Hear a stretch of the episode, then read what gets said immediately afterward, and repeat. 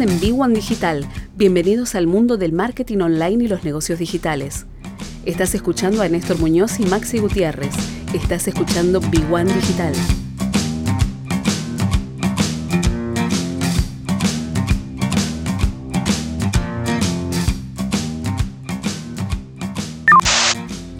...21 horas, 20 minutos...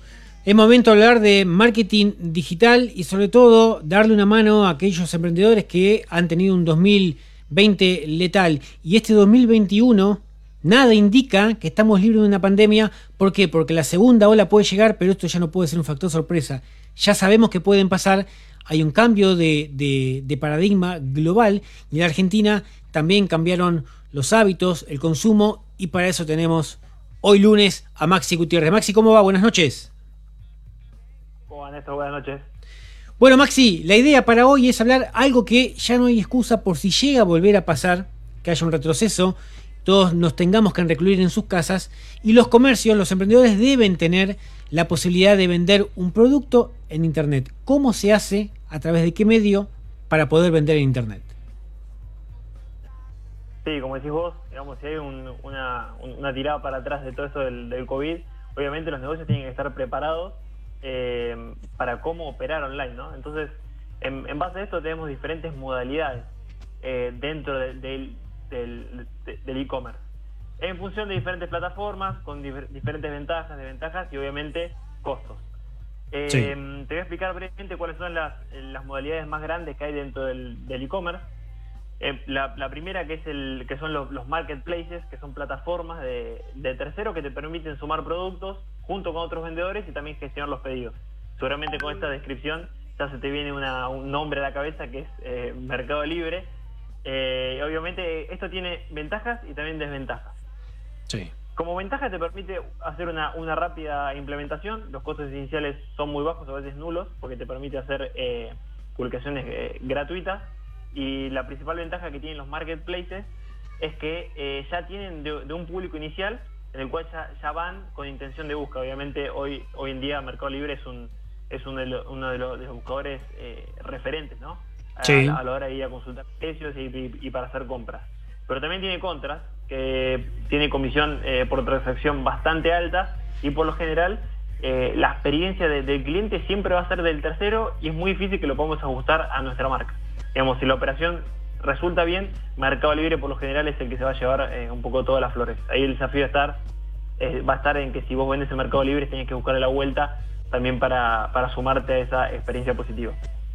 Dentro de, los marketplaces, y ya hablando acá un poco del, rubro gastronómico, eh, están los, los Last Miller, que son estas empresas que que se, muy fuerte en, Latinoamérica en el último tiempo, que son como por ejemplo Rappi, eh, pedidos ya, muy poco. Eh, que como obviamente si estás en el rubro gastronómico lo vas a, necesitar sí o sí. Y como pro, digamos como ventaja, tiene eh, tiempo corto de entrega y desde mi opinión la, principal ventaja es que el proceso de delivery está completamente tercerizado. Pero esto también puede llegar a tener una, una contra bastante grande que tiene que ver con la, con la regulación legal que hay, se está haciendo mucho ruido sobre la, la precarización laboral de los que entregan los pedidos en, bicicleta. O sea que eso puede frenarte la actividad si llega a haber, si llega a haber algún conflicto legal. Sí. Y también como contra, una, una mala experiencia te puede afectar directamente a, tu reputación. Después, otra de las modalidades, que es una de las más conocidas, gracias a, donde, se encuentra tienda nube, empretienda, que son las, eh, es una de las modalidades más elegidas por, los emprendedores, que son los software as a service, eh, más conocido como SaaS, que son plataformas de e-commerce que se contratan por un fee mensual o una comisión y te permiten tener tu propia tienda, eliminando todos los tiempos de, desarrollo.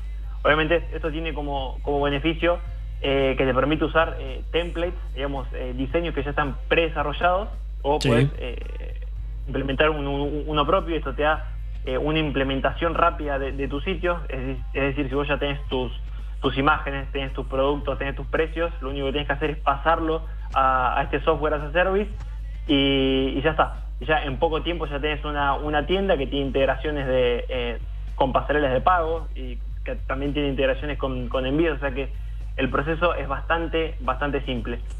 Eh, y el costo, digamos, es, variable eh, en función de la venta.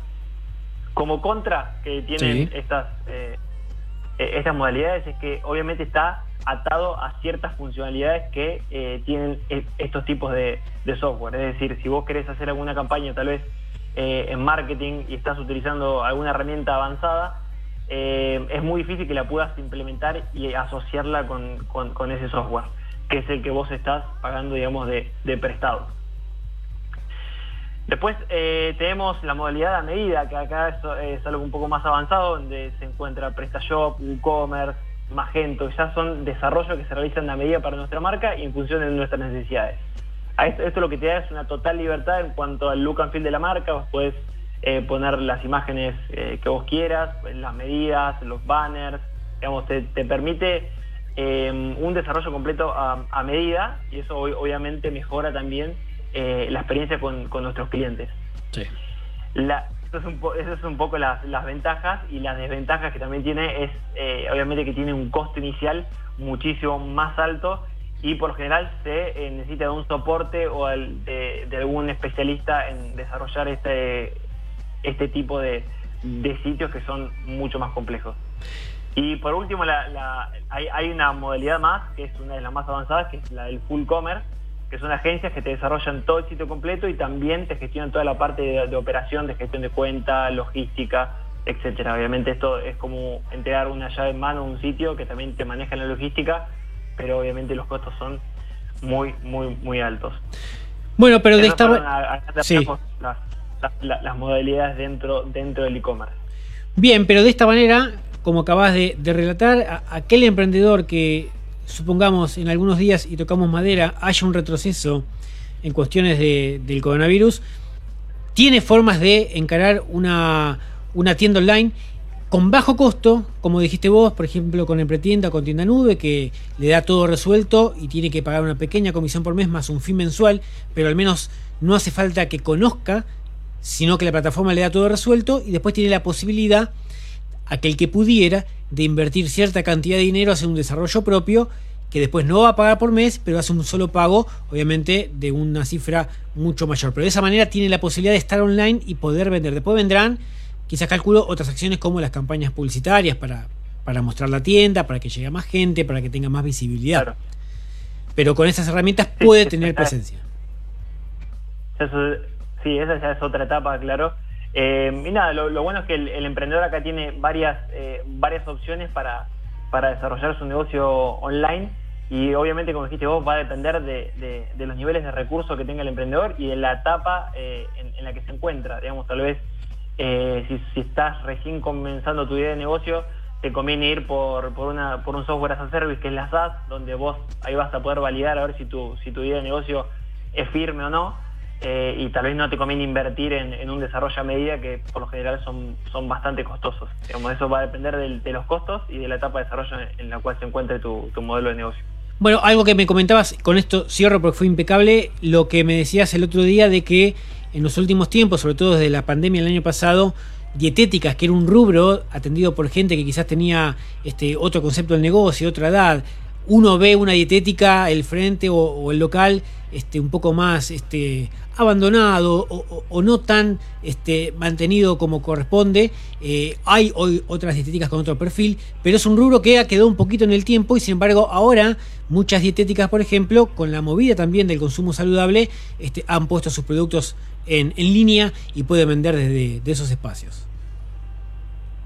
Sí, seguro, utilizan los espacios y hay algunos que lo hacen de, una forma muy optimizada, digamos, no solamente tienen la venta dentro del e-commerce con, con envío, sino que también le dan la posibilidad al cliente para iniciar sesión en, su sitio web y elegir el, modo de retiro, digamos, algunos lo, hacen para retirar en la tienda, otros eh, directamente con, envío a domicilio.